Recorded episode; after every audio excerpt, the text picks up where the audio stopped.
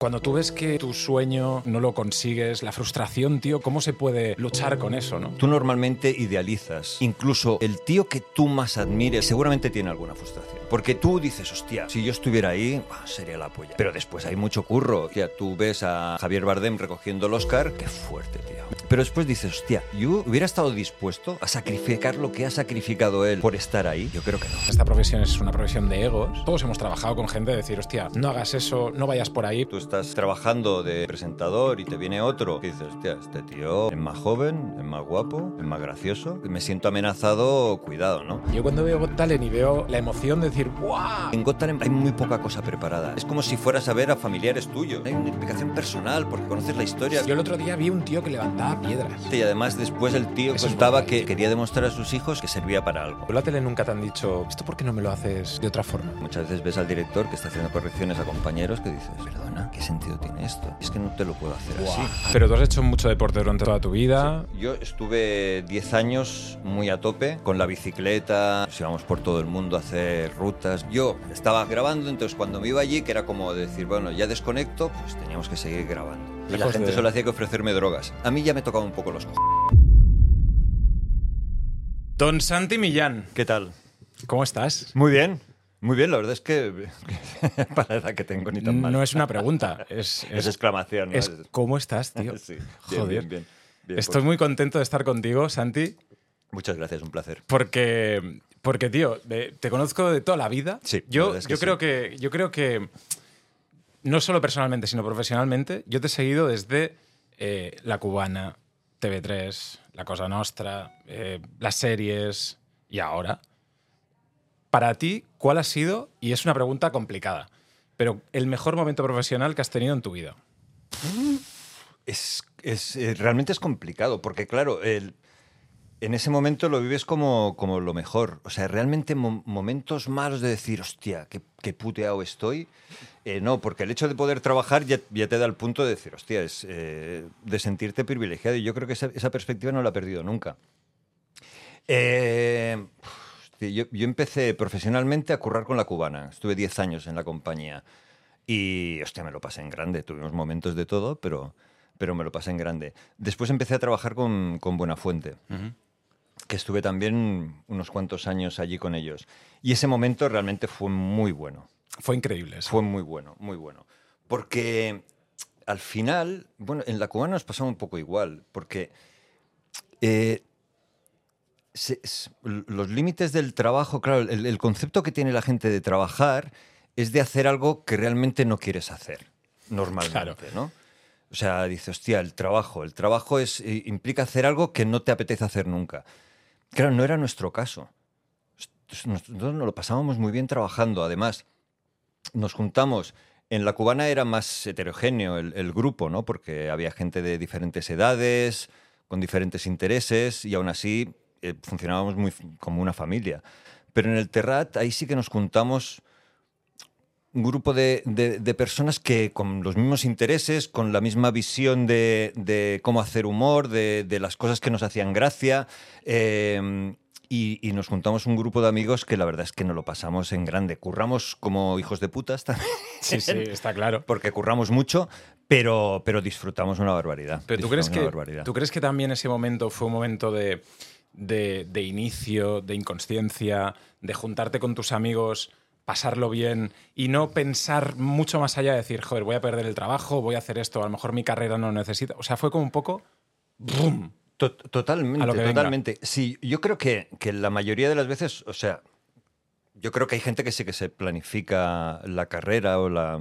Dice, hostia, mis objetivos son estos y, y tal, pero la mayoría, el, el- el 90% de la gente que nos dedicamos a esto y que se dedican los que son autónomos, eh, van un poco a salto de mata. Quiero decirte, o sea, tú tienes tus ideales, lo que te gustaría hacer, y después eliges entre lo que tienes, en lo que puedes. Exactamente, es lo que decían de Fernando Fernán Gómez, ¿no? Este guion es una puta mierda. Pásame otro, no hay otro. Pues dame este, que lo vamos a hacer. Claro, claro. Es decirte, no, no hay otra. Y, yo tuve la suerte de que, de que estuve en momentos, eh, tanto en la cubana como después con el Terrat, en momentos muy dulces, muy dulces, pero que tampoco éramos, éramos conscientes. O sea, yo creo que en ese sentido la visión externa eh, siempre es diferente que la que tienes tú mismo, ¿no? Eh, pero de, todo, de, de la gente, de ti mismo, de lo que vives, de lo que te pasa. eh, pero, pero sí, sí, ah, después pensándolo es, fue un momento muy, muy guay. Oye, y tú siendo actor, un poco por lo que dices también, eh, el tema de, de llegar a trabajar, muchos actores que nos estarán viendo, presentadores, gente que dice, hostia, en tu caso, Santi, tú has hecho todo, has hecho eh, teatro, televisión, Sí. cine, además al máximo nivel. Eh, ¿Qué de, en ello que hay de suerte y que hay de consistencia, de trabajo, de perseverancia? Hombre, yo, yo creo que, que la, la suerte, que es un concepto como muy abstracto, eh, yo creo que, que influye, influye, pero, pero tienes que estar ahí para aprovecharla. Claro. Y Es lo que decía Picasso, ¿no? La suerte existe, pero que te pilla currando, ¿no? Efectivamente, la, inspiración. Dices, bueno, estoy esperando que me inspire. No, eso no funciona. Estás ahí y de repente una mierda, dices, hostia, esta mierda por aquí o tal, o, y, y cosas al revés también, que dices, Claro. hostia, esto es genial. Y Y, después dices, dices, no, esto es una puta mierda. Ya ves. Pero, pero tienes que estar ahí currando. Y, y yo creo que, quiero decirte, no es ningún secreto. Yo creo que hoy en día en cualquier disciplina y sobre todo ahora que la, gente se vuelca en lo que hace, que, que lo da todo, si tú quieres ser competitivo, es que no hay otra manera. Es que no hay otra manera de estar ahí, quiero decirte. O sea, la gente que pretende triunfar en algo y está en casa esperando que se haya la cuadratura del círculo y que todos los astros se alineen, eh, pues lo tiene jodido. Claro. Es mucho más fácil que te pasen cosas estando en la calle y, y buscando. Y eso no te garantiza nada. Y el, tener, y el tener talento tampoco. O sea, que es una combinación de muchas cosas. Claro, hablas del talento y ahora, por ejemplo, eh, por tu programa ves a gente con mucho talento, pero que probablemente nunca vaya a conseguir nada con ese talento. Sí. Entonces, cuando tú ves que tu sueño y tu talento van de la mano, pero que uf, no lo consigues, la frustración, tío, ¿cómo, la, o sea, ¿cómo se puede luchar con eso, no? Es es complicado, es complicado. Además que, que en nuestra profesión es una profesión de frustrados. Total. Pero, pero yo creo que es algo también que se puede generalizar, porque tú normalmente idealizas. A la hora de, de proyectar, idealizas. Entonces, incluso el tío que tú más admires o la tía que tú más admires o la banda, el grupo, lo que sea, eh, seguramente hablas con él, con ella, y seguramente tiene alguna frustración. Porque tú dices, hostia, ¿dónde estás tú? Uf, si yo estuviera ahí, bah, sería la polla.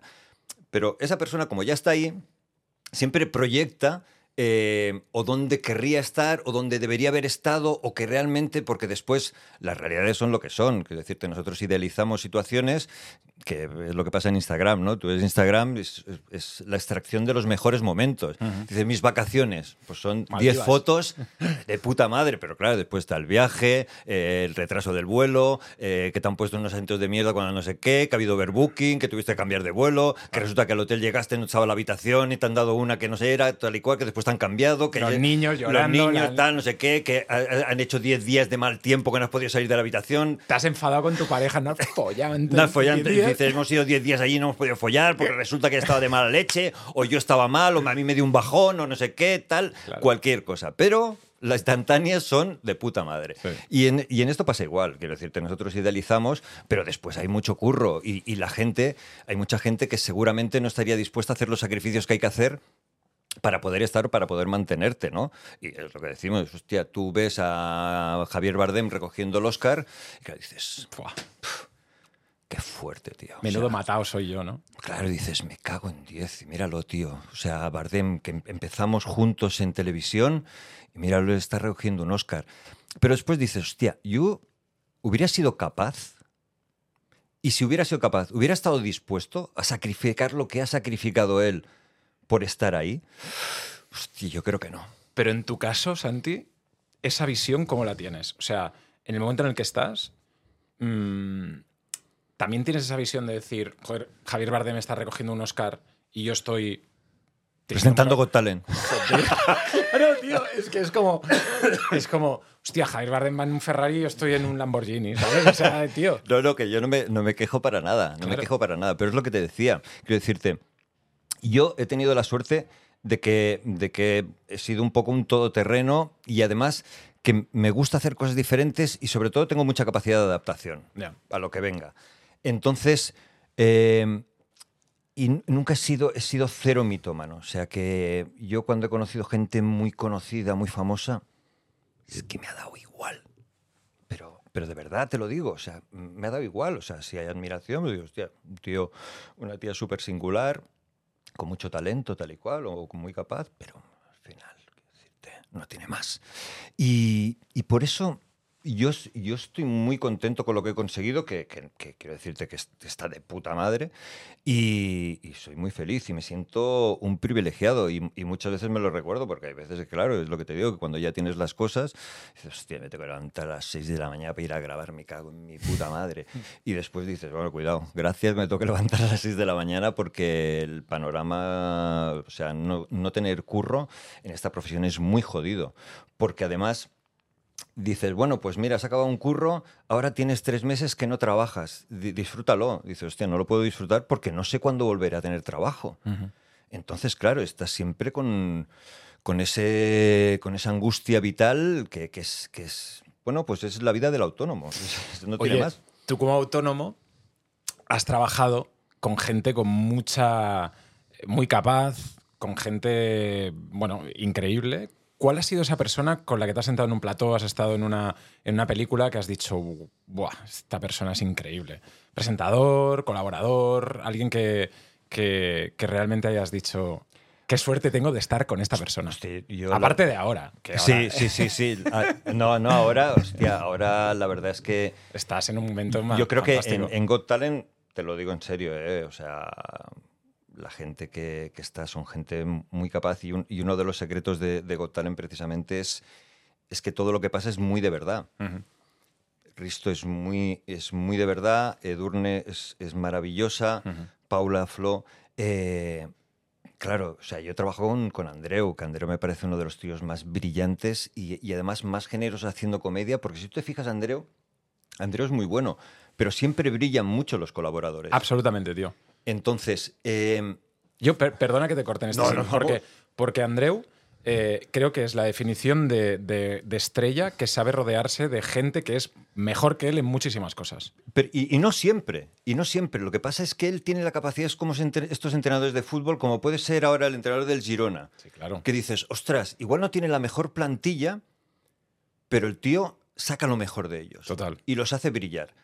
Y con Andreu pasa igual. Eh, igual, no tiene los mejores colaboradores o no ha tenido los mejores colaboradores, pero hace que brilles de alguna manera que... y además es algo innato en él, o sea, que es, es- es- realmente es un tío espectacular. Y me lo pasa muy bien con Corbacho, por ejemplo. Corbacho es otro tío que tiene un talento y una capacidad de trabajo impresionante, Ujú. impresionante. Tú estás con Corbacho y dices, hostia, había pensado una cosa tal, una mierda de estas, y a los cinco minutos te ha mandado 10 guiones con 10 versiones diferentes y con una canción tal. O sea, es, tiene una capacidad de la hostia.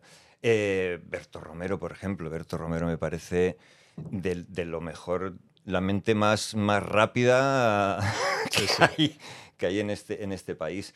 Eh, y, y se me olvida, bueno, he tenido la suerte de trabajar con Cámara, Javier Cámara. Javier Cámara es Carmen Machi. Buah, tío. Es que claro. Eh, bueno, es que claro, el elenco de Siete Vidas era, Era una maravilla. Amparo Baró, tío, era una mujer con mucho carácter, pero con mucho talento. Claro, claro, claro, claro. Eh, no sé, tío, mucha, mucha gente, mucha gente. La verdad es que tiene mucha suerte. Y en ese sentido, cuando hablabas de Andreu, y, y para la gente que, que- los catalanes que estén escuchando el podcast y viendo el podcast, eh, creo que, que hubo ese momento de descubrimiento de, de- de Paco, Sí, ¿no?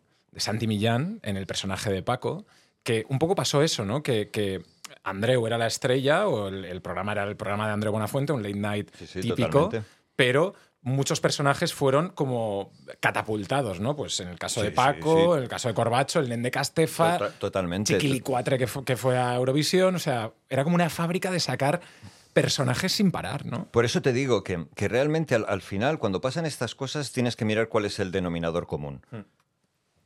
Y el denominador común era Andreu. O sea, en diferentes, en diferentes etapas donde hemos podido estar unos o han podido estar otros, o sea, los colaboradores siempre han brillado mucho y siempre, o sea, Évole, Corbacho, eh, eh, Nende Castefa, Chiquilicuatre, Dosoto, eh, David Ramírez, eh, la niña de Rec, Silvia. o sea, hay una cantidad de gente que ha pasado por ahí con, con- que ha brillado muchísimo. Pero tú, también como profesional, eh, sabes que en esta, en esta profesión es una profesión de egos. Eh, él también deja que el colaborador o que la gente que esté ahí se luzca, trabaje desde, una, desde la tranquilidad, porque cuando estás sin tranquilidad es imposible que salga nada, ¿no? Eh, ¿En tu carrera también has visto gente que ha hecho todo lo contrario? Porque yo he visto gente, y eh, todos hemos trabajado con gente, de decir, hostia, no hagas eso, no, no vayas por ahí porque, ¿no?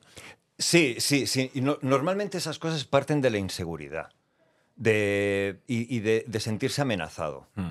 Entonces, sí que hay gente, porque claro, esto, el equilibrio es muy frágil, ¿no? Tú estás trabajando de colaborador o de presentador y te viene otro que dices, hostia, este tío es más joven, es más guapo, es más gracioso.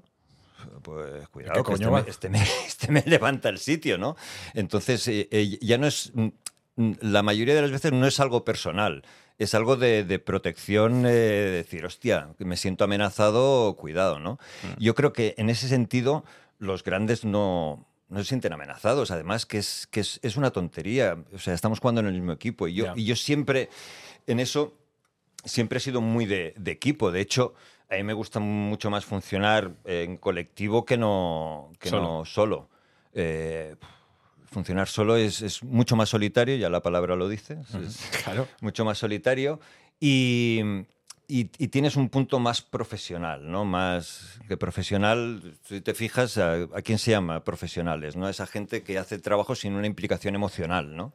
Dices, hostia, yo soy amateur. Amateur no quiere decir que seas malo, quiere decir que lo haces con amor Claro. que lo haces con pasión. Entonces yo siempre me he sentido muy amateur, me he sentido muy poco profesional. Y las veces que he tenido que trabajar como profesional, trabajar solo por dinero, eh, nu- nunca me, me ha llenado el bolsillo, pero lo otro no tanto. Y el bolsillo te lo has llenado bien, Santi. Sí, sí, sí, sí, yo, me- yo he ganado. O sea, esto no es la resistencia, pero No, no, no, no, yo, yo vamos, eh, no he tenido problemas de dinero nunca. Nunca, pero, pero, pero desde muy jovencito, quiero decirte, siempre me he desde la buscado la, vida. cubana, desde... Y desde antes. Mm. Quiero decir, o sea, porque ya te digo, mis pretensiones nunca han sido ni tener eh, grandes casas, ni grandes coches, ni, ni nada. Nada material, Lo mate- bueno, quiero decirte, o sea, me gusta eh, vivir bien, pero, pero es sin ningún tipo de excesos. O sea, que es, eh, en ese sentido me he ido adaptando mucho a lo que tenía. Entonces, nunca me ha faltado. Porque nunca he estirado más el brazo que la manga, ¿no? Que igual también es, es- es muy catalán, ¿no? De, oliveta menjadeta, oliveta cagadeta, ¿no? És, sí. Total. Fem tío. el que tenim, fem el que tenim. Pero es que yo creo, Santi, que tú, dentro del panorama televisivo, eres como una rara avis, ¿no? Sí, sí. En el sentido de, de un tío y la gente que, que- que te sigue desde hace muchos años es como el típico tío que ojalá me fuera a cenar con él, me fuera de fiesta. eh, De fiesta no, igual no. ¿No? no soy muy fiesta. Hablaremos de eso, hablaremos de eso. No Pero sí que por el, por el, por el, por la forma de ser, Sí. como muy del chill, como muy tranquilo. Pero, pero yo creo que la gente lo destaca como un mérito y, y- y- y, o sea, yo no hago un, un esfuerzo por, por ser así, quiero decirte. O sea, soy, soy así y es, y es una putada porque hay veces que me gustaría ser de otra manera, pero no... Porque tú enfadado, Yo, yo, a mí me cuesta enfadarme. ¿No? O sea, con los que me enfado mucho son con mis hijos. Mis hijos sí que me han visto enfadado. Mis hijos sí.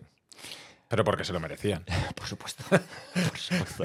No, pero quizá por- porque me enfado con mis hijos porque ahí sí que veo que tengo una responsabilidad, ¿no? Que, Ya. que ellos deben entender que lo que intento es no enfadarme, no, no hacer prohibiciones y que ellos entiendan por qué les digo esto, ¿no? Ya. Que al final es por su bien. Yo, me da igual.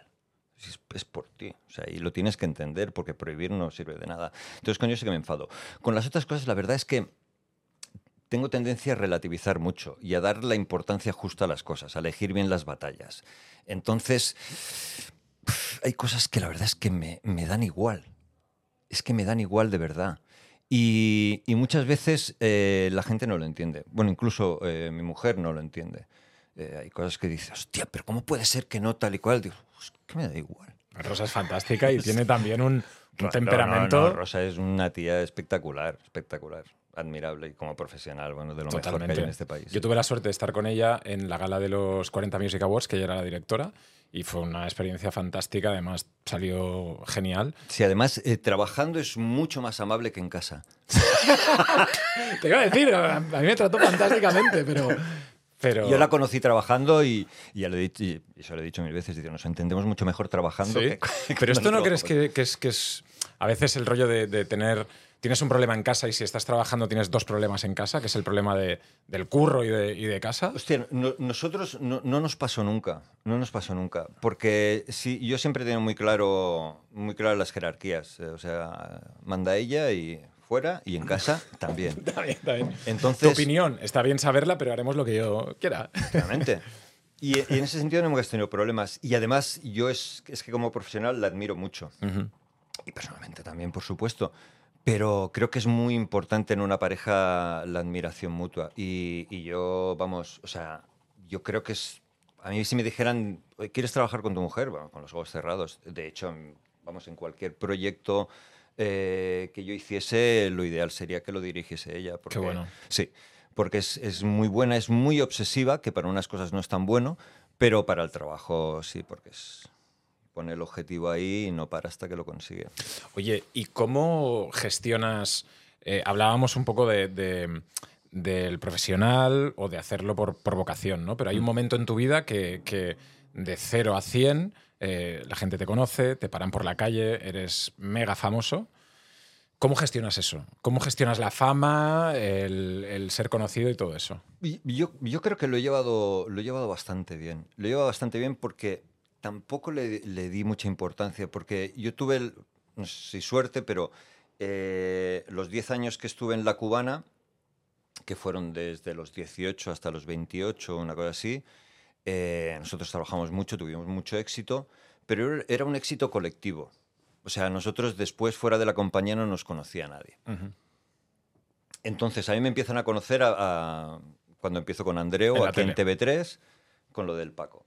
Y, y, al, y al- y al principio era, era, era extraño, pero, pero claro, la gente también se acercaba de forma muy amable y, a mí nunca me ha molestado la gente, al contrario. quiero decirte, Bueno, tu, tu- tu personaje también, personaje como presentador o como, como actor, siempre ha sido un amable. Es Sí, decir, no sí, eres sí, un tío, Esteban no, o, un o tío Rafa cerca- Mora, no, un tío cercano que, que hay gente que seguro que no le caigo bien y que tal, pero bueno, estos tampoco se acercan. Quiero decirte que bien, o sea, que la gente que se acerca normalmente es, es, es muy amable. Y, y lo he llevado bien, lo he llevado bien. Y, y- y ya me pilla con una edad y con un bagaje que, que- con capacidad de relativizar y de, y de saber lo que implica, ¿no? Que dices, bueno, sí, esto es temporal, quiero decirte, el amor de la gente. eh, es, es un amor que cuando existe es muy agradable, pero que se puede acabar de hoy para mañana. Quiero decir, no es, no es como el amor de tu entorno familiar o de tu pareja, que es más incondicional, ¿no? Que no depende de que hagas bien las cosas o no, que incluso cuando las haces mal, pues te, siguen queriendo. Claro, claro. Y hablan contigo y te intentan ayudar y en los malos momentos, claro, en la profesión esto no pasa, en la profesión, en la fama, eh, tú estás ahí cuando las cosas van bien y cuando eres productivo y cuando es de puta madre, cuando las cosas no van bien, pues oye, ¿Y has tenido algún momento profesional de, de- de Sí, bajón? hombre, de- de- o sea, es que yo, yo creo que en cualquier, cualquier profesión, en cualquier carrera, eh, sobre todo si es dilatada, hay momentos buenos y hay momentos no tan buenos. Y esta profesión es muy de montaña rusa. Ya. Y, y después, eh, también te digo, eh, está la percepción que tiene la gente de tu carrera y después la que tienes tú. O sea, que la gente puede pensar que eres un puto fracasado y tú decir, joder, pues yo estoy de puta madre. O al O al revés.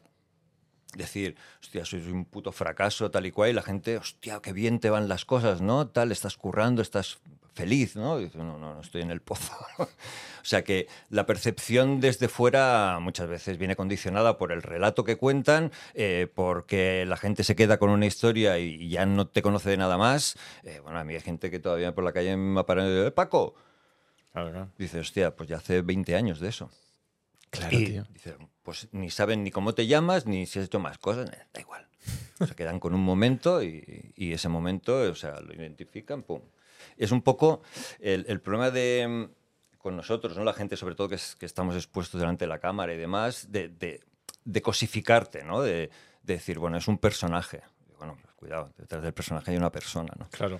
Y también un poco el, el- el hecho, Santi, de, de- de tener una vida llena de muchas otras cosas, ¿no? No solo del trabajo. Y el otro día, por ejemplo, estaba hablando con Jorge Fernández, presentador de La Ruleta, y él decía, para mí la ruleta es increíble, es lo mejor. Llevo no sé cuántos años haciendo Muchos. un programa que funciona, eh, pero Como es tiro, mi- además. mi programa. Me voy a hacer windsurf y a hacer esquí cuando me da la gana y vivo bien y estoy perfecto, ¿no? A lo mejor en otro sentido, pues alguien diría, en los dos sentidos, ¿eh? Joder, estás haciendo lo mismo durante 20 años, no, no estás cansado o, joder, ojalá pudiese llegar a hacer eso, que es un programa de éxito y que no existen los programas de éxito como eso, ¿no? Es que al final lo del éxito y el fracaso es tan relativo como, como lo que tú te propongas hacer en la vida. Ya. Entonces, si tu prioridad es decir, no, yo quiero tener éxito profesional eh, y tal, pues cuando, si lo consigues, pues será un éxito. Pero si tu éxito eh, no implica única y exclusivamente el triunfar en el trabajo, sino que, hay otras cosas que además son importantes para el bienestar personal, que son pues, las relaciones personales, los amigos, la familia, eh, el entorno, el, poder hacer eh, cosas que te apetecen, te gustan, te divierten.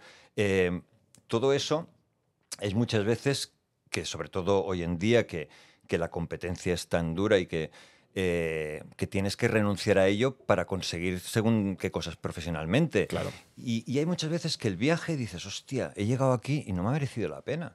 Dice, vale, he conseguido, eh, pues lo que te decía, ¿no? De, de- de, hostia, tengo el Oscar. Pero ¿a qué he tenido que renunciar para llegar aquí, no? O sea, ¿cuántos sacrificios he tenido que hacer a nivel personal para llegar aquí?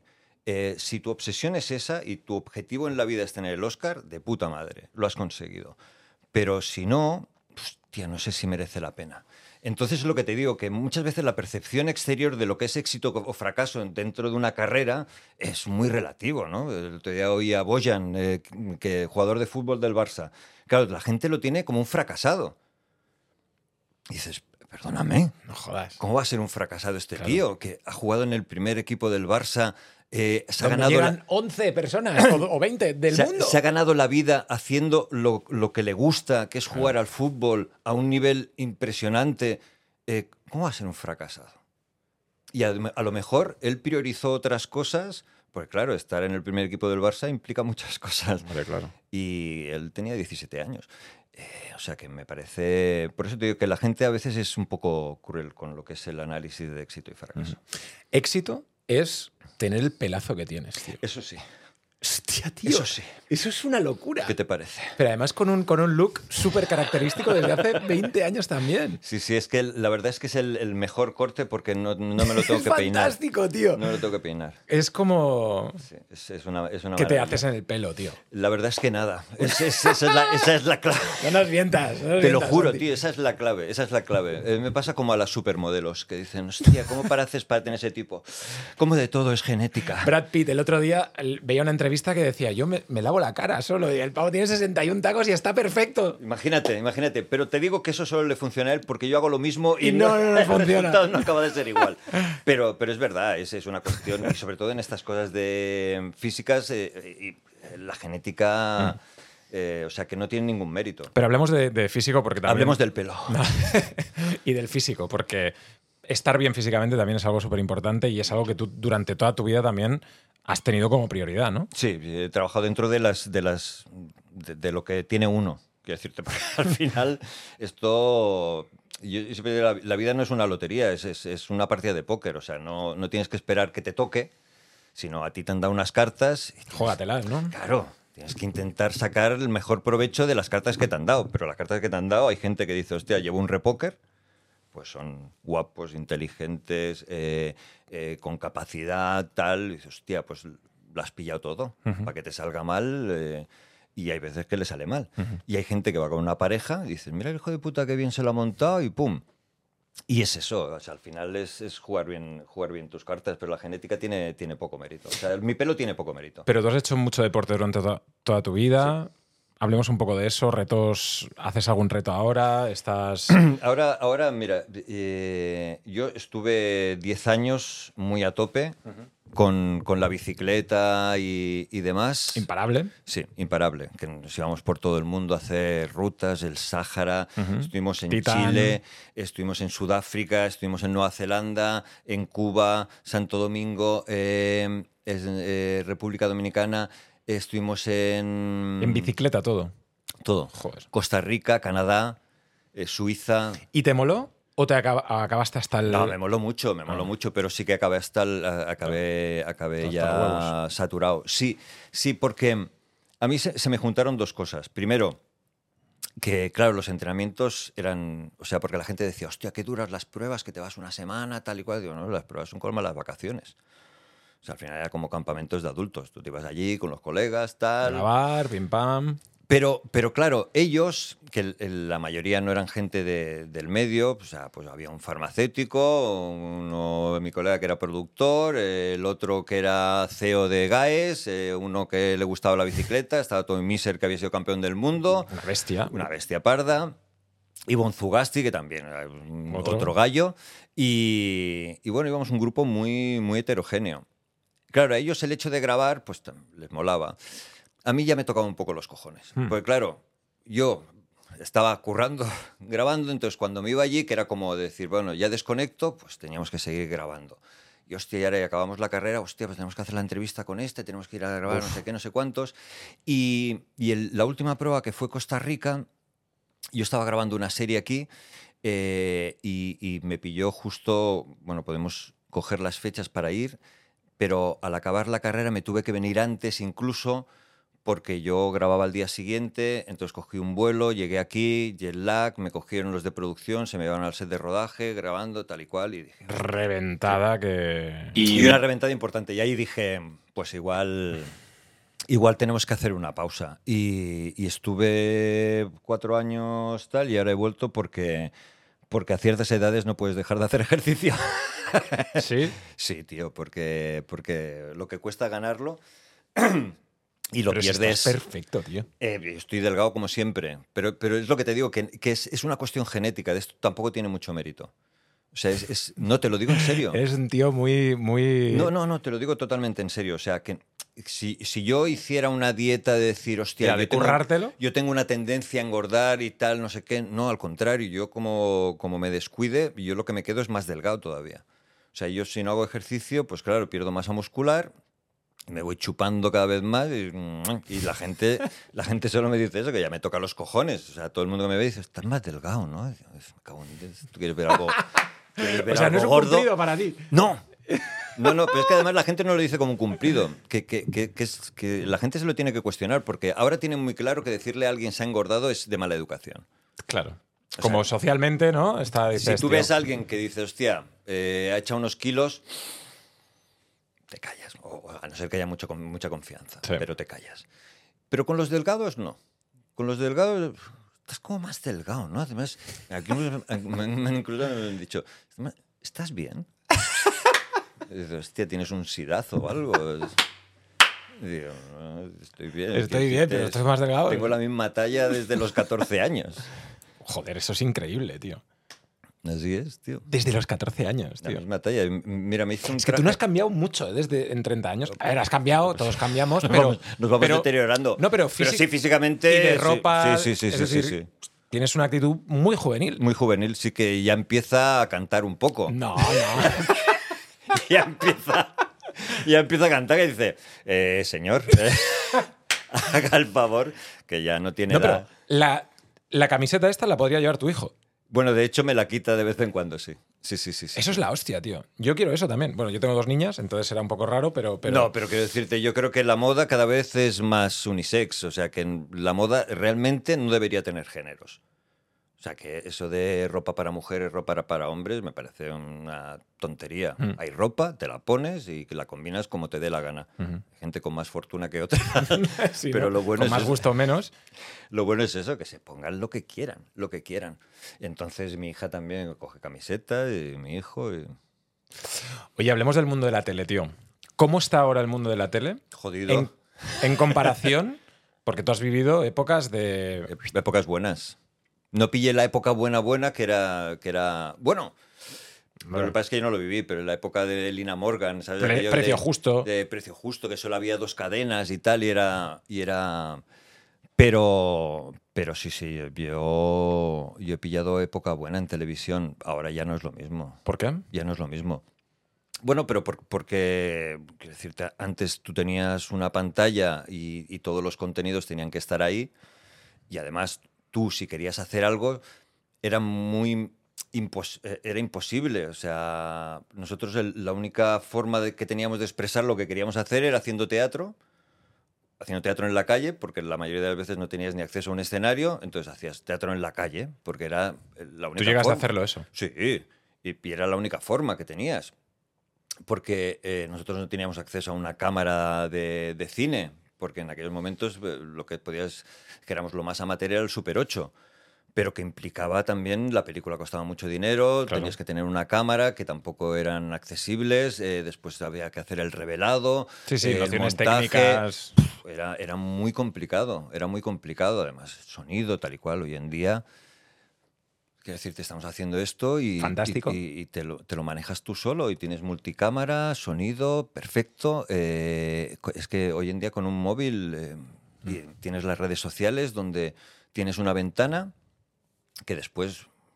Te puede funcionar o puede funcionar, pero tú tienes una ventana para enseñar lo que quieres hacer y poder enseñar tu talento y además hacerlo como tú quieras. O sea, sin cortapisas ni nadie que te diga. Y eso es, eso es maravilloso. Y eso hace que el talento emergente ahora mismo no esté en televisión. Ni en el teatro. O sea, porque eh, la gente joven que quiere, que, que quiere expresarse y quiere salir, pues eh, no espera que le llamen en televisión. Cogen y se graban ellos sus cosas. O sea, ¿tú crees que el Santi Millán que empezó en la cubana con 18 años sería TikToker? Seguro. No sé si TikToker o, O youtuber. Instagramer o youtuber o... Pero seguro, claro, sí, sí. Sin ¿Y ahora por qué no lo, ahora lo haces? No. ¿Cómo lo ves? ¿Las redes No, sociales? no lo hago, pero no lo hago porque yo creo que ya tengo bastante exposición. Claro. Quiero decirte, o sea... Ya estás suficientemente expuesto como para exponerte más. Claro, claro. Y además, eh, las redes sociales hay una tendencia que es así, y te puede gustar más o te puede gustar menos, pero es así. Eh, en Instagram, por ejemplo, yo TikTok ya soy de una generación que ya me ha pillado, que ya me hizo, una, me, hizo una, sí, me hizo una cuenta en, en la pandemia. Al segundo vídeo que colgué me cerraron la cuenta y dije, pues mira, esto es una señal. Porque pensaban que estabas imitando a Santi Millán. Yo qué sé, tío, porque salía en una que se me veían los pezones y tal, Ah, yo qué vale, sé, vale. cualquier mierda de estas me la cerré y dije, pues mira, es una señal. Y además pensé, digo, hostia, esto tiene un curro de la hostia. Bueno, no voy a entrar en eso, pero yo he visto otra que se te ven los pezones. Otro vídeo. Ah, Sí, sí. pero en esa se me ven menos los pezones porque te fijas más en otra cosa. en esa no, ese, ese- Grande, ese Santi. sí que, ese sí que, ese sí que se hizo viral. Pero, pero, mm, pero además tiene mucho curro, tío. Porque la Muchísimo. gente. Claro, la gente, eh, pues eso, mi hija dice, ah, no, yo quiero ser influencer. Digo, bueno, tú misma, tú no sabes lo que implica eso. Porque, claro, eh, nosotros, los que es más convencionales, salimos en la tele, una vez sales del trabajo, desconectas. En redes no.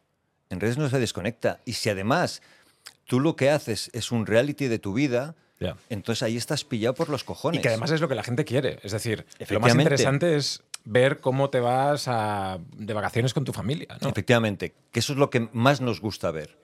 Y por eso te digo que te, te puede gustar más o menos lo que, para dónde está yendo, pero está yendo para ahí. O sea, no puedes ir contracorriente. O sea, si tú tienes un perfil única y exclusivamente profesional, pues va a tener un alcance y sabes que lo que gusta, porque eso lo ves rápidamente. O sea, cuando cuelgas una foto mucho más personal o de historias, es, es lo que funciona porque a la gente es lo que le gusta ver, porque el otro ya lo está viendo en la televisión, ¿no? Entonces Claro. es, es como ver un poco el detrás, un poco conocerte más y tal. Y a mí eso me da cierto pudor todavía. Oye, y con el tema de la televisión, que me ha quedado ahí un poco el tema de tú estás haciendo un programa de éxito, eh, tu trayectoria, evidentemente todos tenemos cosas mejores y peores en, la, en el trabajo, pero yo diría que es una trayectoria de éxito, éxito, éxito, éxito, éxito.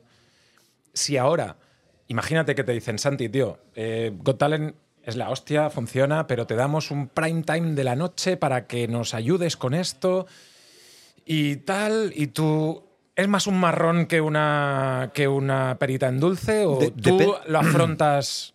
Es que dep- depende mucho. ¿Sabes? Es un poco que la gente, o sea, aunque no seáis eh, presentadores o lo que sea, ¿no? Pero ese tipo de proyecto que dices, joder, es un proyecto fantástico, pero es un marronazo que te cagas. Sí, pero, pero eh, quiero decirte, el, Que lo levante Santi. la ambición del proyecto eh, no, no es peligrosa. Quiero decirte, es, es como si ahora, eh, o sea, el caso más flagrante de lo que dices, el ejemplo mejor sería eh, pues lo que le pasó a Jorge Javier con cuentos chinos. Por ejemplo. Decir, o decir, oye, pues eh, un Access para, para Mediaset contra el hormiguero. Dices, claro, es un suicidio.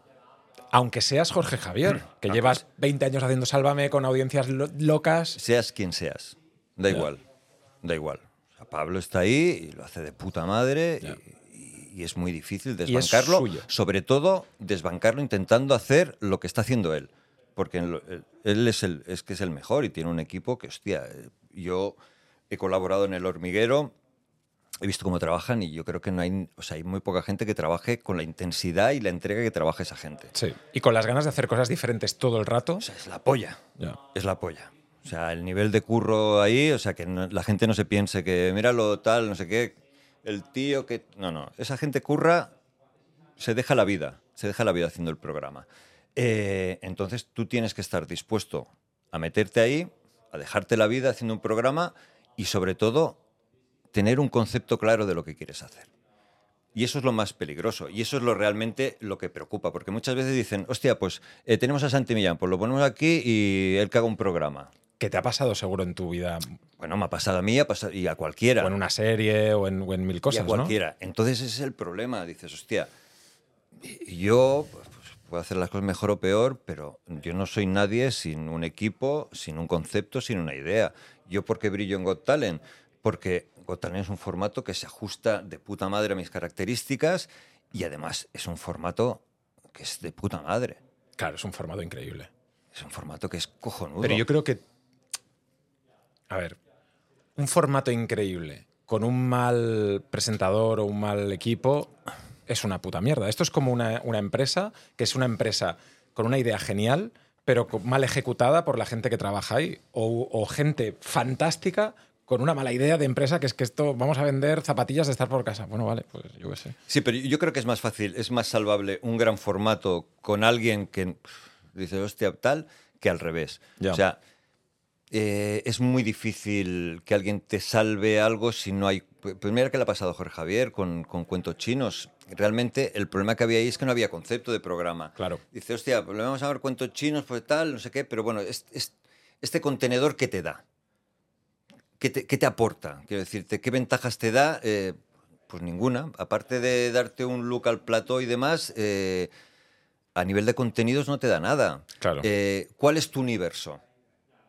Claro, el universo de Jorge Javier es, es el universo del corazón, que es el, el que él domina, el que ha estado y además donde tú lo identificas. Dice, bueno, me voy a salir de este universo, pero eh, ¿a cuál? Eh, los colaboradores que tienes, eh, ¿qué línea tienen? ¿Qué línea editorial? Bueno, es un poco, pues un poti poti y, y bueno, vamos a ver, oye, pues tú coges una olla, metes ahí y dices, pues la sopa no ha quedado buena. Pues claro, que has metido cosas que no que no, que hay veces que suena la flauta, ¿no? Y dices, hostia, pues mira, lo hemos, lo hemos acertado, pero es mucho más arriesgado. Normalmente las cosas funcionan porque hay, hay trabajo detrás y sobre todo hay un concepto claro. Normalmente a la hora de vender programas dicen, si tú puedes vender el programa y lo puedes definir en una frase, ahí está bien. Cuando tú la idea que quieres vender no la puedes vender en una frase, dale una vuelta porque a lo mejor no tienes un concepto claro de lo que es el programa. Y cuando no tienes un concepto claro, eh, la dirección, claro, tú tienes que aunar a mucha gente. O sea, no eres tú solo que te lo quieres, te lo comes. No, es mucha gente que tiene que remar en el mismo sentido. Y si no está claro dónde vas, pues claro, vas tú tirando y te encuentras a un piragüista que estaba yendo para allí. Dices, Claro, claro, Es claro. para allí. Ah, coño, pues si habíamos dicho que era para allí. No, pero es que ahora es mejor para aquí. Y te va para aquí y dices, hostia, no, pero espérate, me voy para allí. Un descontrol. Claro, pero yo creo que ahí tú también, por ejemplo, y hablando de tu carrera en, en sí, ¿no? O sea, a ti te dan un, un trabajo que es presenta Got Talent. Sí. Y entonces tú le das el- la salsa de Santi Millán y tu rollo, ¿no? Y yo recuerdo, por ejemplo, eh, eh, volviendo a la cosa nuestra, Paco, ¿no? Pues tú, sin barba, eh, hablando con Zapatero y diciéndole lo que un colega fumado le podría decir a Zapatero. O decirle a Bono, en lugar de decir un 2, 3, 14, di un 2, 3, 15. Sí, sí, y el sí. tío lo dice. O entrar en la gala de los Oscars con, un con el carnet del Capravo. Eso es la hostia, tío. Es que se me pone la piel de gallina de recordarlo de cuando era de la hostia, tío. Pero- eras muy ¿eh? joven, eras muy joven. ¿Qué dices, tío? No, no, no, pero que, que lo recuerdo como, ¿sabes? Diciendo, yo quiero ser este tío. Pero, pero, pero, ya es te- la hostia. pero lo bueno de todo esto es que era, era, era muy casual todo. Ya. Era muy casual. Y en Got Talent pasa lo mismo, que hay muy poca cosa preparada. Y eso es fantástico. Porque, claro, reaccionas a lo que pasa y, y la gente lo percibe como mucho más real, porque realmente lo es. Entonces, es el, es el riesgo de ir sin red, ¿no? Cuando tú tienes un guion, tienes algo preparado, pues ya vas con más seguridad, pues dices, bueno, tengo claro lo que vengo a hacer. Cuando no, eh, tienes que estar abierto. Entonces es, mucho más estimulante porque tú cuando tú te sabes, si esta conversación estuviera guionizada, yo sé que cuando tú tienes una, un monólogo de dos páginas, yo puedo desconectar. Pues tú estarás hablando y digo, bueno, hasta que no diga y hasta aquí, yo no entro. Entonces, pero en una conversación estás pendiente de lo que dice Claro, y claro. reaccionas a lo que dice y demás, que es, es- es el secreto de las entrevistas. Además, tú que te dedicas a esto, sabes lo importante que es escuchar en las entrevistas. Absolutamente. Y muchas veces cuando a ti también te han hecho entrevistas y ves el tío y dice, eh, ¿y cómo te llamas? Muy bien. Y entonces... Sí, sí, sí, tal. claro, que es una mierda y, eso. Y dices, hostia, te acabo de tirar un filete que si lo hubieras cogido es de puta madre y me vas a otra pregunta y, y no repreguntas, tal. Entonces, yo en ese sentido siempre he sido muy a lo que ha surgido. Y yo creo que con la gente esta me ayudaba mucho lo que te decía de no ser cero mitómano. Porque, De, de llevarlo todo desde me la suda. efectivamente, Eso es la hostia. me la suda. Y yo creo que eso también ayudaba mucho. Y en la porque- tele también. Y en, y en todo también. ¿Sabes? Sí, sí, es que, pero es que realmente me la sudaba. No, pero, o sea, que, pero que hay mucha gente que a lo mejor le parece como. O sea, le queda como impuesto, pero hay otra que es como. ¿Sabes? pero, pero porque, porque es, es muy real. Porque es así. Claro, o sea, yo recuerdo estar en Chicago para entrevistar a, a U2 Mm. y, y teníamos que entrevistar a los cuatro. A nosotros no nos interesaba entrevistar a los cuatro, pero bueno, teníamos que entrevistar a los cuatro. Entonces estábamos allí, en, en- era un palacio de deportes ahí en Chicago, donde juegan los Chicago Bulls. Mm. Y, y estaba una sala que era como un vestuario y tal y cual. Habían preparado allí el set de cámaras y al lado había como un gimnasio. Y, y mi hermano era el cámara que venía conmigo. Qué bueno. Y estábamos esperando allí en el gimnasio tal y cual. Entonces llegó Diech, estuvimos hablando con él y tal y cual. Y claro, como me sudaba, pues. Trataba de bueno, ¿Qué pasa? Tal, no sé qué. No, estamos aquí. Bueno, venga, va, tal, nos ponemos. Oye, ¿cómo va? Tal. Y, y cuando ya vino Bono, ya le habían contado. Dice, hostia, el tío este está bastante. Loco. Bastante Un poco raro, ¿no? es bastante particular. Y, y tal, y, y- con Bono estoy hablando con él, tal, le regalé su... Además era su cumpleaños. Qué bueno. Y le regalé su CD. Porque pensaba, digo, hostia, ¿qué hago? ¿Qué hago? Tal. Digo, digo. Digo, seguro que te gusta el regalo. digo, igual lo ¿Pero tienes... esto te venía por guion? No, no, no, no, claro, esto son mierdas que nos inventábamos allí. Eh, porque ya te digo que cuando, cuando tú vas con guion, igual intentas forzar cosas que no, que no, o sea, que no pasan. Sí, sí, sí, O sea, dices, hostia, yo tengo que meterle esto, pero, pero va con calzador. En cambio, cuando, cuando las cosas son fluidas, pues surgen Mm. y las aprovechas y demás. Y, y nada, tuvimos muy buen rollo. Y, mm, y le dije eso, digo, hostia, tú sabes que digo, hablas español, dice, no, no, no, nada. Dice, tú sabes que después del, del 1, 2 y el 3 va el 4, el 5, el 6, o sea que hasta, hasta el 14 queda un rato, quiero decirte, no es 1, 2, 3, Sí, sí, lo que yo 14. le digo a mi hija de un año y medio. Efectivamente. Y tal, ah, bueno, no sé qué, no sé cuántos, tal. Y a mi hermano que estaba grabando, porque ellos tenían montado el set de cámaras, y entonces las cámaras que llevábamos nosotros no las utilizábamos. Pero yo le dije a mi hermano, digo, tú graba de fuera todo, el Todo. rato, porque normalmente las cosas más divertidas pasan cuando, cuando nos levantamos. Y efectivamente nos levantamos tal y cual, y, y surgió de él. O sea, que decirte que no, no lo provoqué ni yo. Y me dijo, hostia, espérate un momento. Dice, estoy harto ya de decir 14, dime, dime otro número. Y yo en un alarde de originalidad dije 15. Pues claro, me pilló totalmente. Digo, digo 15, di 15, di 15. Y vale, lo tengo. Claro, nosotros hicimos la entrevista, igual el concierto era a las 10, que eran las 7 de la tarde. Eh, tocaron Kings of Leon, eh, los teloneros, tal, no sé qué, no sé cuándo, y nos íbamos a ir ya. Y le dije a mi hermano, digo, espérate. Digo, vamos a ir abajo, ahí donde estaba la mesa de control, que estaba la, la mujer de Bono al lado.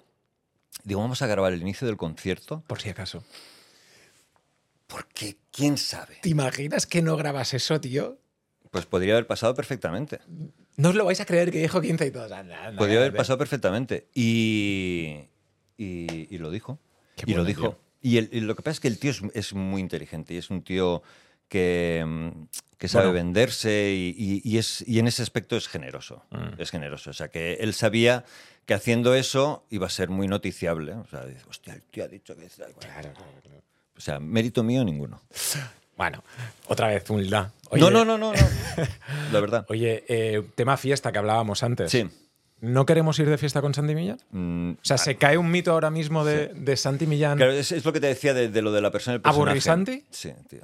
Sí, sí. Yo recuerdo estar haciendo un report en Benicassim Y decir, este es el que cierra el festival. Y nada más y la gente de... solo hacía que ofrecerme drogas. No sé qué, no, yo no, estoy currando, estoy currando. Ah, No me jodas, hombre. Que... y la gente siempre se ha pensado... Chupito, chupito, Santi. La gente siempre pensó que vivo superpuesto siempre. ¿Alcohol? No, cero. Cero. Pero Cero, por cero. convicción, por algo... No, no, pero no- por nunca, mala me- experiencia. nunca me ha sentado bien. Ya. Nunca me ha sentado bien. No, yo creo que si me sentara bien sería alcohólico, posiblemente. Pero no, no, no, no, no. Tuve la época de jovencito de, pues eso, de, Ya. pues de lo que llaman ahora el botellón de- y tal, y que bebíamos alcoholes malísimos. de- y, y nunca me sentó bien. Además, las resacas pues, eran fatales y una sensación que decía, hostia, no, no me salía cuenta. El momento bueno comparado con todo lo malo Ya, y aparte poco saludable, dije, nada. nah, no, me quito de esto. O sea que la imagen un poco de rockstar, de no haber dormido, de, de tal, de todo esto, es un poco... Sí. No. No, no, no se corresponde con la realidad. Bueno, No. está bien, ¿no? También, yo qué sé. Igual es, es un- eh, muchas veces es una decepción. Para la gente es una decepción. Sí, porque ya te digo, no, a mí el, el mundo de la noche, o sea, soy muy nocturno, pero no por ser fiestero. Ya. O sea, yo disfruto mucho más, eh, pues eso, si una cena, una charla, o, vamos a ver algo, una exposición, o el teatro, no sé qué, o que vamos de fiesta. No, nunca me he sentido cómodo. Oye, Santi, y ahora, em, después de. En el momento en el que estás, estáis ahora grabando Got Talent. Vamos, eh, está grabado y ahora dentro de nada empezamos a grabar ya lo que son las semifinales y la final. y, y sigue y sigue y sigue. En principio sí. En principio sí. Bueno, y sigue, o sea, aquí vamos siempre pasito a pasito. O sea, es- estamos novena temporada. Qué Es- bestia, tío. Hay que ver si se hace la, la décima. Una vez ya la, esté la décima hecha y emitida, entonces se verá si se hace. Pero aquí no hay contratos de, de bueno, pues firmas por seis años y. Pero tú, no tienes, tú tienes un contrato de. De cadena no. Tú estás por proyecto y. Yo estás- soy, soy autónomo, como te digo. Oye, Dani Martínez, que no hemos hablado de él, Sí, ¿qué tal? Grande, grande, grande. O sea, Dani Martínez. o sea, bueno, mira, antes que hablábamos de gente que has trabajado con talento, Dani es un tío que es, es, es impresionante. Es impresionante el talento que tiene. Y además que nos entendemos muy bien, currando. Mm, Se nota. Se nota además también en la, en la pantalla el, el rollo que. que Nos entendemos muy bien. Y después somos buenos amigos fuera. Mm. Y, y es un tío de puta madre. Es un tío de puta madre. Y además muy rápido y, y sobre todo eh, también muy generoso. O sea, es, es- es un tío que... Porque en, en el humor muchas veces, eh, haciendo un paralelismo para que pueda entender mejor la gente, pasa como en el fútbol, ¿no? Tú puedes tener a, a Dembélé, que es un virtuoso con el balón, gran, pero la visión de juego no acaba de tenerla. No acaba de tenerla. Y después puedes tener otra persona que dice, hostia, es muy bueno cuando tiene el balón, pero el hijo de puta tiene una visión de juego que dice, hostia, si te ve a ti mejor posicionado, te la va a pasar, Pedri. por ejemplo. Y, y Dani es así. Dani es muy bueno cuando tiene el balón, pero tiene muy claro a qué estamos jugando y, y además en ese sentido es muy generoso. Que si sabe que tú vas a rematar mejor eso, eh, no va a tener eh, ningún problema en pasarte la pelota para que marques tú el gol. Mm, qué bueno eso. Que hay otra gente que Lo que la pelota, se ciega, tal, no sé qué, no sé cuántos, marco yo, marco yo, marco yo. Dices, coño, estábamos todos solos. Dices, al final esto es un juego de equipo. Totalmente, tío. Y, y en, y en el humor también pasa mucho. Oye, em, hablando de esto, ¿tú te sientes mejor en el humor, en el drama? Sí, yo, yo me siento muy cómodo en el humor. Yo es que porque- te veo y siempre te he visto mucho más y te he visto también en papeles dramáticos, pero siempre me, me- me lleva hacia, hacia el, el humor. Sí, pero, pero porque para mí el humor no ha sido única y exclusivamente una herramienta de trabajo. O sea, yo me gusta mucho tomarme la vida con sentido del humor y, y con mucho ironía y sarcasmo. ¿no? Entonces me, encuentro mucho más cómodo y, y creo que brillo más, o sea, que mis condiciones brillan más en, en, en comedia que, que en drama. Pero vamos, he hecho drama, me gusta, eh, me parece fantástico. Pero pero eh, en mi vida, dijéramos, prefiero que sea una comedia. Por, por- por lo menos una tramedia. de dices, pues todo no, la vida no tiene género, ¿no? Hay, Total. hay momentos para todo, pero... ¿Y has tenido en tu vida también momentos de, de- de drama Sí, hombre. jodido? Ah, Por supuesto, quiero decir, te tengo 55 palos, tío. Esto no, todo es jijija. Y te las Pero, pero al final, quiero decirte, las cosas son como son y después está como te las tomas. O sea, los hechos objetivos son así. Es decir, te- a ti te mm, diagnostican una enfermedad y, estás jodido. Quiero Claro, decirte, claro, la realidad es jodida. Pero la actitud con, con que te la tomas eh, es lo que va a marcar la diferencia. Y al final es así en todo en la vida. Eh, y la vida, eh, decirte, quien pretenda que todo sean buenas noticias, está jodido. Está jodido porque primero se va a llevar una decepción, es lo que hablamos de éxitos y fracasos. O sea, cu- cualquier vida, eh, cualquier vida, ya no personal, profesional, hay fracasos, muchos. Total. Más que éxitos, seguramente.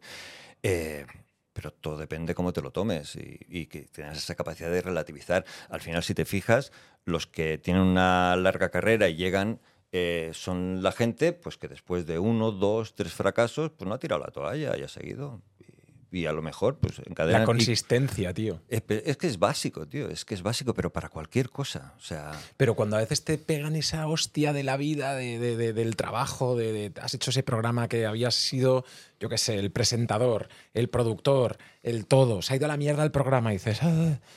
sí, es una putada. Es una putada, pero oye, eh,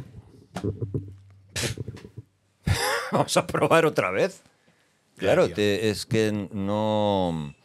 Creo que tienes también esa- ese espíritu resiliente mucho de, de decir, bueno, pues a por otra, ¿sabes? Y, Sí, sí, a- asimilar el fracaso, asimilar la derrota como parte también de la vida y del juego. Sí, sí, que, que no quiere decir que no duela.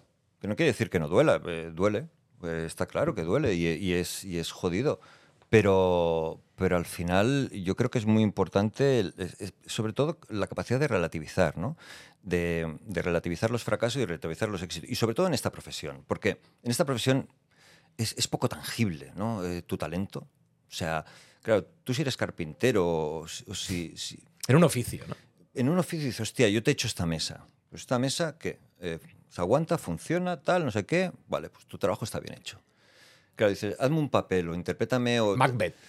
Dices, hostia, es, es muy relativo porque depende de muchas cosas. sí, de- sí. de- eh, a lo mejor has hecho bien tu trabajo, Pero pero, la el- percepción no... Pero también se dice que el actor tiene mucho oficio. O sea, ¿cuán de oficio hay también ahí de. No, hay oficio, hay oficio, hay ¿no? mucho de oficio. decir, hostia, tú has hecho teatro, te hay mucho oficio, ahí. Pero las disciplinas artísticas van más allá del oficio. Van más allá del oficio. El transmitir cosas, ¿no? O sea, eh, o sea, una cosa es ser pintor y otra cosa es ser artista pintando. Son cosas muy diferentes. O sea, tú puedes ser un tío con mucha técnica. Hostia, yo pinto y te pinto con una técnica que te y pinto como Picasso. Hay un reportaje, hay un documental que es de un estafador, que además el capo era gallego, ¿En serio? que es un tío, un chino, que, eh, que hacía todos los estilos. Hacía, eh, Ah, bueno, claro, claro, hacía claro. cualquier cosa.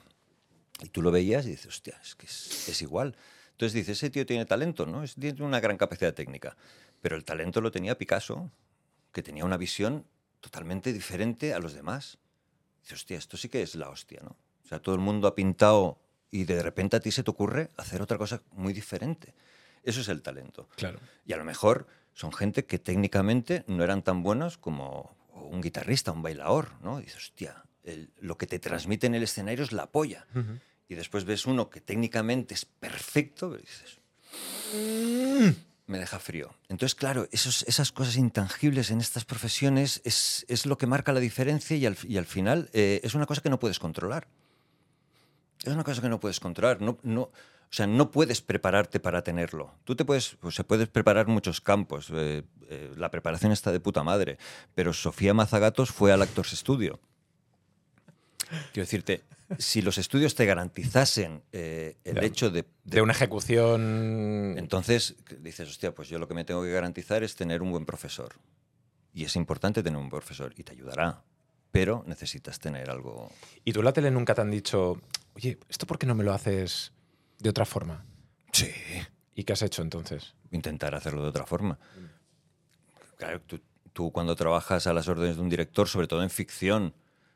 Eh, claro, ¿Y nunca te han jodido tanto, tan exprimido tanto, te han puesto tan entre la espada y la pared que te has, que te has bloqueado de decir, Sí, sí. no sé qué hacer? Sí, sí, sí, sí, hay, hay momentos, o sea, porque claro, es, es lo de la dirección es complicado. Primero porque tú te pones en mano de esa persona. O sea, cl- claro, hay, hay un, hay un tirarse a la. Si realmente quieres trabajar bien, tienes que confiar y tienes que tirarte.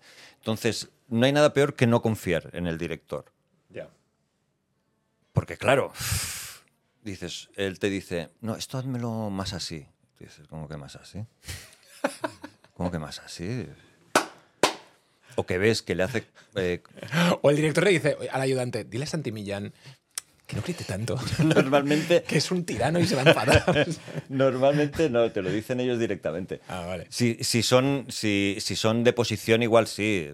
Oye, que se ha pasado de la marca, digo, te lo dice el, el- el de, el de dirección, pero si, es matices y demás, normalmente es el director.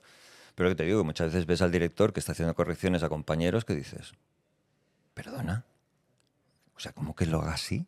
O sea, ¿qué, qué sentido tiene esto? Entonces, cuando, cuando dudas, es muy jodido, porque claro, eh, dices, hostia, yo me gustaría hacerlo como tú dices, pero es que no lo veo así, es que no lo entiendo así y es que no te lo puedo hacer Buah, así. ahí- Y ahí, ahí es cuando... Muerte. Sí, es una... es Muerte y destrucción y trabajar desde, desde... es una putada, es una putada. Es una putada. Entonces, eh, depende pues, de tu tolerancia, de tu capacidad y demás, pues para intentar eh, sobrellevarlo de la mejor manera. Pero bueno, hay veces que ha pasado que o han echado al actor o han echado al director, dependiendo de Del quién peso de cada liderara el proyecto. Con 55 se ve diferente que con 20, ¿no? Entiendo. La experiencia... el- Sí, sí, sí, sí, sí, todo, te da otro, que decir, te, Otro te da, te ¿no? da experiencia, te- pues ya, ya conoces historias, tiene sus pros y sus contras, porque eh, ganas experiencia, pero claro, también has vivido muchas más cosas, entonces ya no generar ilusión es más complicado. Pues es como, como el sexo con tu pareja. Decirte, pues, dices, el, es, el sexo es igual eh, los cinco primeros años que ahora que lleváis 25, pues no Claro. es diferente. Eh, ¿Te gustaba más el...? Pues bueno, pues depende de qué momento. Pero, pero claro, generar ilusión es más complicado. Pero también eh, tienes esa capacidad de relativizar todo mucho más y de verlas venir y, Ujú. y de estar más, más relajado. O sea, no vivirlo todo con tanta ansiedad. Hipotéticamente, y cerremos esta, esta charla con el futuro, ¿no? Tier- termina Got Talent, ¿te gustaría tomarte un tiempo? ¿Te gustaría estar haciendo ficción, por ejemplo? ¿Otro programa? ¿No te lo has planteado? Pues ¿Que la, siga la tralla? la verdad, la verdad... Porque la gente tiene que entender que un programa como Got Talent es una liada increíble Sí. de, de grabar, de buscar. Antes hablabas de qué bien lo hacía el hormiguero, qué bien se hacen programas y formatos de estos como Got Talent que eh, es buscar a la persona de este donde esté del, del mundo, ¿no? Y, y tenerla ahí, ¿no? Sí, sí, no, no O sea, y- es una locura. Yo te digo, por, por eso es- yo estoy tan feliz en este formato, porque ya te digo, o sea, estamos muy bien arropados.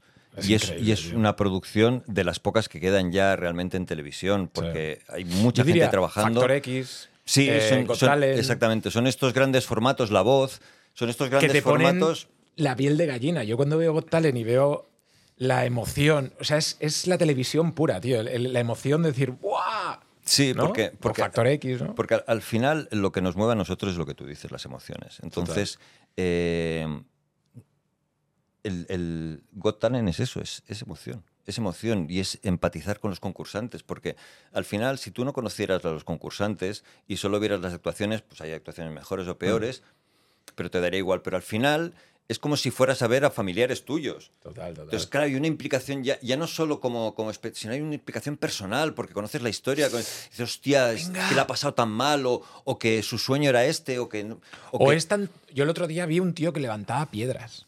Y es como. eh, que te transmita la. Venga, tío, ¿sabes? Que está levantando piedras, ¿sabes? Es una cosa tan tonta como levantar piedras, pero estás ahí diciendo, venga, por favor, y Sí. Edurne ahí que, que estás. ¿Sabes? Totalmente, y además después el tío Eso es contaba brutal, que, tío. eh, que él eh, había pesado, no sé si eran 200 kilos, Sí, sí, que había. y que... se había refugiado en el deporte. y exactamente, y que quería demostrar a sus hijos que, que servía para algo, que no solo era un trozo de carne tirado en el sofá, ¿no? Y, y- y era de puta madre, porque al final, hostia, es un programa que, que- que también te transmite valores, aparte de entretenerte, eh, está muy bien. Y yo creo que además es de los pocos programas que, mm, que todavía se pueden ver en familia. O sea, yo he tenido la suerte de estar haciendo Got Talent y, y- y todavía soy reconocible para, para niños. O sea, que, que, que si no yo, o sea, las nuevas generaciones no me conocerían para nada. Bueno, ya, claro, porque es, es un programa muy transversal de, de audiencia. Claro, o sea, el- lo ven muchos niños, tío. A los Sí, niños sí, les sí. gusta mucho. Entonces, Y ahora ese a programa. mí me conocen por Got Talent. ¿Qué día, qué día, qué día? Ahora se- están haciendo los sábados. Sábados. Sábados por la noche. Y, y- y bueno, los míos ya no lo ven, pues ya son un poco Pues más van de mayores. fiesta. Exactamente, el sábado por la están de fiesta. Pero, pero sí, eh, estoy llegando a un público infantil que, que me hace mucha ilusión. ¿Y contra quién compites tú ese viernes? ¿Ese El, sábado, el- el sábado, precisamente nos han puesto el sábado porque la competencia es, es- es no floja, pero Televisión Española y Antena 3 me parece que hacen película, eh, 4 también. eh, Oh, también- también no, la- Antena 3, perdón, Antena 3 está haciendo Password. Mm. También por la visión puede ser que un formato como el vuestro también, o sea, no vas a luchar contra eso porque ya está... Yo creo que te- debería ser lo lógico, pero ya, ya sabes que A3 Media y Mediaset son italianos los dos, entonces son, son muy de vendetta. De la guerra. No, y al final eh, ellos lo juegan así. Pero, pero y a mí muchas veces cuando íbamos contra La Voz o contra Tucano, eso, decía, hostia, es una putada. Porque ¿Y tú te, te- te- o sea, te levantabas ahí para ver el dato y toda la vaina al día siguiente? Sí, al principio sí. Ahora es lo que te decía, con la edad ya lo vas relativizando un poco. Ya. Pero sí, sí, al final. Pero quiero decirte, pero ya no es una cuestión de obsesión, es una cuestión de, de- de- de- preocuparte porque si no lo ve la gente, pues te vas a quedar sin trabajo. Claro. Entonces, no es una cosa frívola de decir, a ver si tengo éxito o no tengo éxito. No, es decir, hostia, a ver si funciona o no funciona. Porque si funciona, bien. Si no funciona, pues nos tendremos que buscar la vida porque la semana que viene nos van a mandar para casa. O sea que. Para terminar, Santi, te voy a hacer cuatro preguntas, tienes que decidirla rápidamente. ¿eh? No sé si va a ser posible. Fácil. Vamos a intentarlo. Venga, em, si pudieras elegir un único formato o programa o película que hayas hecho en tu vida, ¿con cuál te quedarías? Yo, yo creo que con algo que tuviera contacto con el público. Eh, Puede ser eh, sitcom o teatro o, o, pues eso, pues happenings o algo, algo que a mí me gusta, me gusta el, ¿Y el en tu directo. carrera? ¿En tu carrera? En mi carrera, si dijeras volver a un, programa, proyecto, a un, programa, O, un- o un- o una obra. Hombre, o yo- una yo, peli. yo creo que volvería a la cosa nuestra. Ya, tío. Yo creo que sí, aquello fue... Fue increíble. Sí, tío. Nos lo pasamos muy bien. Felicidades. Eso, eso Pero, pero, y- pero te digo, independientemente, hombre, el hecho de que tuviera éxito el programa hace que todo funcione mucho mejor. Sí, sí, sí. O sea, es como un, un engrase, un lubricante que Va, hace que... Te juega, ju- otra vez con el símil futbolístico, te gustas, ¿no? que te vas todo- gustando, exactamente, to- el otro se gusta que todo también. fluye mucho más, eh, pues eso, el- la moral, los ánimos, eh, la creatividad, o sea, Fantástico. todo fluye mucho más. Pero después en el Terra yo he estado en programas que no han tenido éxito y, y que también no lo hemos pasado bien. Claro. Pero el hecho de tener éxito, claro, condiciona mucho. Pero, pero eso fue un, un momento vital muy chulo. El corredor de la muerte. Tu última cena. ¿Cuál sería? Hostia, eh, pues... Yo lo tengo claro, tío. Yo siempre digo pizza, tío. ¿Y, y- y en, en vez de cena podía ser comida? Sí, lo que quieras. Estás a Pues, punto de morir, pues tío. de, de coño.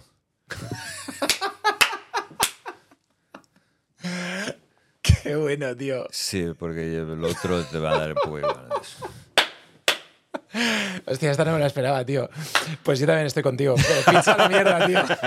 Comida de coño. La pizza para cenar, pero la comida... Comida de coño. Perfecto, tío. Sí, sí, la además apunto. dices, hostia, ya no... Total, si vas a morir. Es verdad, tío. Vale. em, El paraíso. Perderte en un paraíso. ¿Cuál te viene en la cabeza? A la cabeza. Un, pa- un paraíso para, para mí. eh, ¿Menorca? no, no, es que eh, em, mi idea de paraíso no, no tiene nada que ver con palmeras, playas tropicales. No, no. Mi idea de paraíso eh, podría ser un, un local eh, con muchos cachivaches, herramientas y. Sí. Vamos a ver a Santi Millán dentro de 20 años ahí en su local. no, no, ¿Este es el de Got Talent? Sí, Como sí. una abuela. eh. Un año ahí haciendo sus cosas. No, Sí. no, yo Porque claro, esto no lo hemos dicho. Eres escultor. Bueno, no, no, no, no. Es- artista transformista. Artista transformista.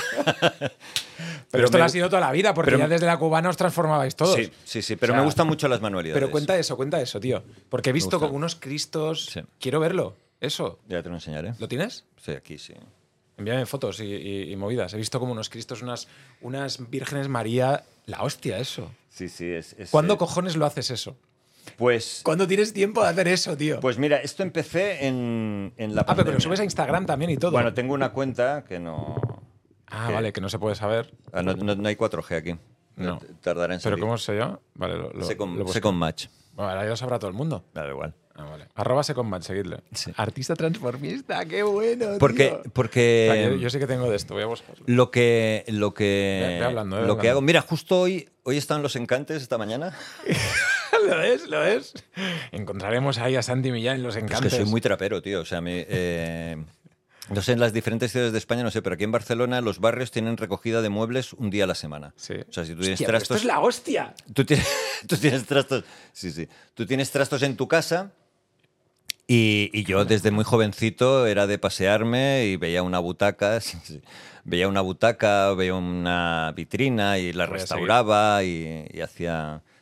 Y por ejemplo con, con mis hijos, los Legos, eh, pues yo compraba Legos a mis hijos, los montaba yo, ellos se iban a Pero los está cinco guapísimo. minutos. Molan, molan, la verdad, están chulos. Pero ¿cómo, cómo lo haces? ¿Cuál es la, la técnica? O sea, Pues yo cojo, eh, eh, la mayoría de las fotos está el antes y el después. sí, vamos a Ento- ponerlo aquí sobreimpresionado, lo estáis viendo, para que la gente lo vea. Ah, la- Ahí el antes y el después. Entonces, yo compro una figura, por ejemplo, eh, yo qué sé, eh, eh, esta. Sí. Eh, compró pues, Un niño Jesús. Un, niño Jesús que está tirado allí en una manta en los encantes, que está roto además, eh, tal. Entonces lo cojo, lo tuneo y le doy otra historia, le doy una segunda vida. Pero lo, lo- Más lo divertida. pintas, Sí, lo- claro. lo- Sí, sí, sí, sí, sí. Estoy flipando de verdad, ¿eh? está guapísimo. Y este, Muchas que es como, como Michael Jackson, Está guapísimo. ¿Y esto lo vendes? Eh, no, de momento no. Tienes que venderlo De esto, tío. momento no. Vamos a, hacer, vamos a hacernos millonarios de verdad, tío. O sea, No sé te- yo, no sé yo, vivir del arte, hostia, Bueno, o muy bien o muy mal. uf, es muy complicado, ¿eh? Mira, te cuento una historia que es la de Domingo Zapata. Domingo Zapata es pintor y el tío eh, se fue a, a Estados Unidos y entonces empezó a, a pintar. El tío trabajó en, en otras cosas, se pudo ganar bien la vida, entonces realmente dijo, bueno, tengo el dinero suficiente como para dedicarme a lo que quiero, que es pintar. Empezó y se, lo que hacía él en, en Manhattan era hacer fiestas españolas. Entonces, invitaba a todo el mundo a su casa con vino español, paella, cogía unas, las chaquetas de toreros y les ponía spray y todo como muy tal.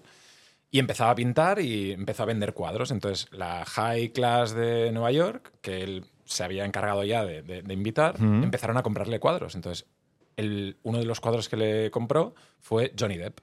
Entonces, claro, Johnny Depp le compró un cuadro.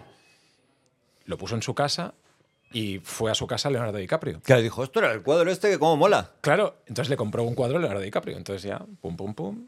Y el rollo del arte también, en tu caso, bueno, tú eres un personaje mega conocido y él está genial. O Sí, sea, no es sí. que, era- que sea una puta mierda que diga, bueno, Santi, muy bien, vamos a otra pregunta. Bueno, ya sabes que lo del arte es, Está es- muy subjetivo. O sea, que en esto lo que a ti te puede parecer genial, a cualquiera le puede parecer un eh, irreverente o una blasfemia un- o una mm, absoluta mierda. Sí, porque, porque he estado como muy centrado también en, en- en la temática eh, Religiosa, pero, pero, Religiosa. pero te digo que. ¿Porque eres religioso pero o no? no? No, no, no. O sea, yo soy de confesión cristiano-católico, pero no, soy, Pero no soy practicante. practicante ni tampoco soy creyente. O sea, soy. Agnóstico. Sí, sí. Se puede decir ateo, pero dejémoslo en agnóstico, porque tampoco te puedo demostrar que no existe. Entonces, vamos a dejarlo ahí.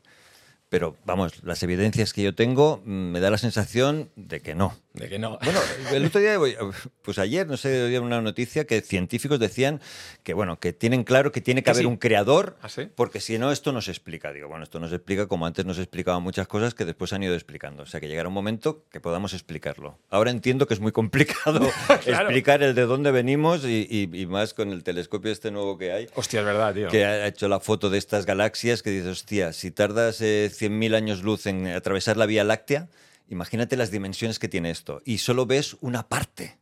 Total, total, total. Entonces, es que estoy, viendo también como, como este, por ejemplo, el Cristo que hace las anillas. Sí.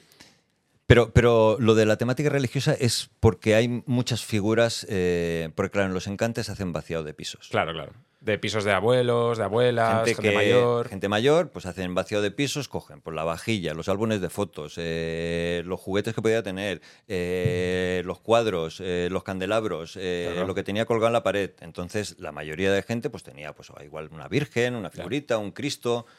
Pues eso, mi madre tiene una virgen en la, en la cómoda y ya me la he fichado, digo, esta ya... El Santi del futuro lo hará con, con objetos de Ikea, ¿sabes? lo que todos tenemos. Efectivamente, y, y la cuestión es eso, porque al, al final son figuras que las han creado y tal, y, y tenían una familia, estaban acogidas, pero de repente se han quedado huérfanas y están tiradas en O una sea, hay un manta. storytelling ahí. Claro, están tiradas en una manta, está tirado ahí el Cristo, además muchas veces mutilado o roto o, o- o O ya... sea, lo, lo enyesas otra vez. Sí, sí, sí, los modifico, les hago historitas. Y, mm, y es- era darles una segunda oportunidad. Y entonces, como tienen un look un poco que ya eh, para estas nuevas generaciones como cuesta encontrar una nueva familia, entonces dices, bueno, además, oye, todo el mundo tenemos derecho a una vida más divertida. Es decir, Grande, Santi. ¿qué coño? Eh, Grande. o Esto lo sea- cogeré para el TikTok. Todo el mundo tiene una vida más divertida. Derecho a una vida más divertida. Es como la, la Virgen esta que dice, hostia, eh, Sí, sí, esto es increíble. Y es O sea, una virgen, vale, de acuerdo, pero ¿por qué el hecho de ser virgen te tiene que quitar el derecho al placer? Con el Satisfyer, tío. Entonces, Qué pasada, claro, tío. o sea, ¿por qué hemos relacionado que placer o sexo tiene que ser pecado? o Tiene que. Además se titula Sin pecado complacida. Efectivamente. Muy bien, muy bien. La Virgen Second Chance. Qué pasada, tío. No sabía hasta. O sea, lo había visto o lo he leído antes de la entrevista, pero, pero ahora que lo veo, flipo, tío. Me parece. Sí, sí, sí. O sea, también supongo que es una vía de, A mí, de a mí me- escape. sí, a mí me va muy bien porque yo, yo tengo dificultades para desconectar y incluso leyendo me cuesta mucho, eh, pues es un poco de déficit de atención. ¿no? Eh, entonces, cuando hago cosas con las manos, eh, hostia, es, es una desconexión total. Aunque sea muy rutinario, aunque sea lijar, aunque sea que no, no tenga un componente artístico. eh, Sí, que sea como muy. montar de- un mueble de Ikea. Hostia, a mí me relaja mogollón. Así somos, tío. Pues tío, no sé, yo creo que esto, o sea, lo podemos dejar aquí en alto porque tenéis que seguir todo el mundo a Second Match. Es 2on.match en Instagram y, y son las transformaciones de Sandy Millán. Sí. No lo pones en, en ningún lado, ¿eh? No. O sea, la gente que llega aquí llega por... por Sí, sí, o se lo porque dices tú o tal. Sí. Pero Cuando se lo regalas a alguien, ¿alguien te ha hecho como un poco el rollo de dónde voy a poner esta mierda? yo, yo solo, solo se lo he regalado a gente que sabía positivamente que... A mí porque- me encanta, por favor, porque Santi, es- la segunda entrevista tráela dentro de un año cuando, cuando estés ya, o sea, Got Talent ya... Cuando lo estemos petando a tope. Bueno, claro, que Got Talent sea todo como tu hobby, que esto ya sea el rollo. Tengo un Santi Millán, ¿sabes? Pues, pues he regalado algunos y solo a gente que sabía positivamente que, porque claro, es un pongo importante. ¿eh? La Virgen con el de esto, claro, claro, claro. es un pongo Es la hostia. importante, o sea que no todo el mundo. No, no, no es. Santi Millán, muchas gracias, tío. Vamos gracias a a, usted. vamos a entrenar. Pues, eh, pues además, de verdad. ¿De verdad? Me voy a ver a Fito ahora. Gracias, tío. De nada, un placer. Gracias. Un placer.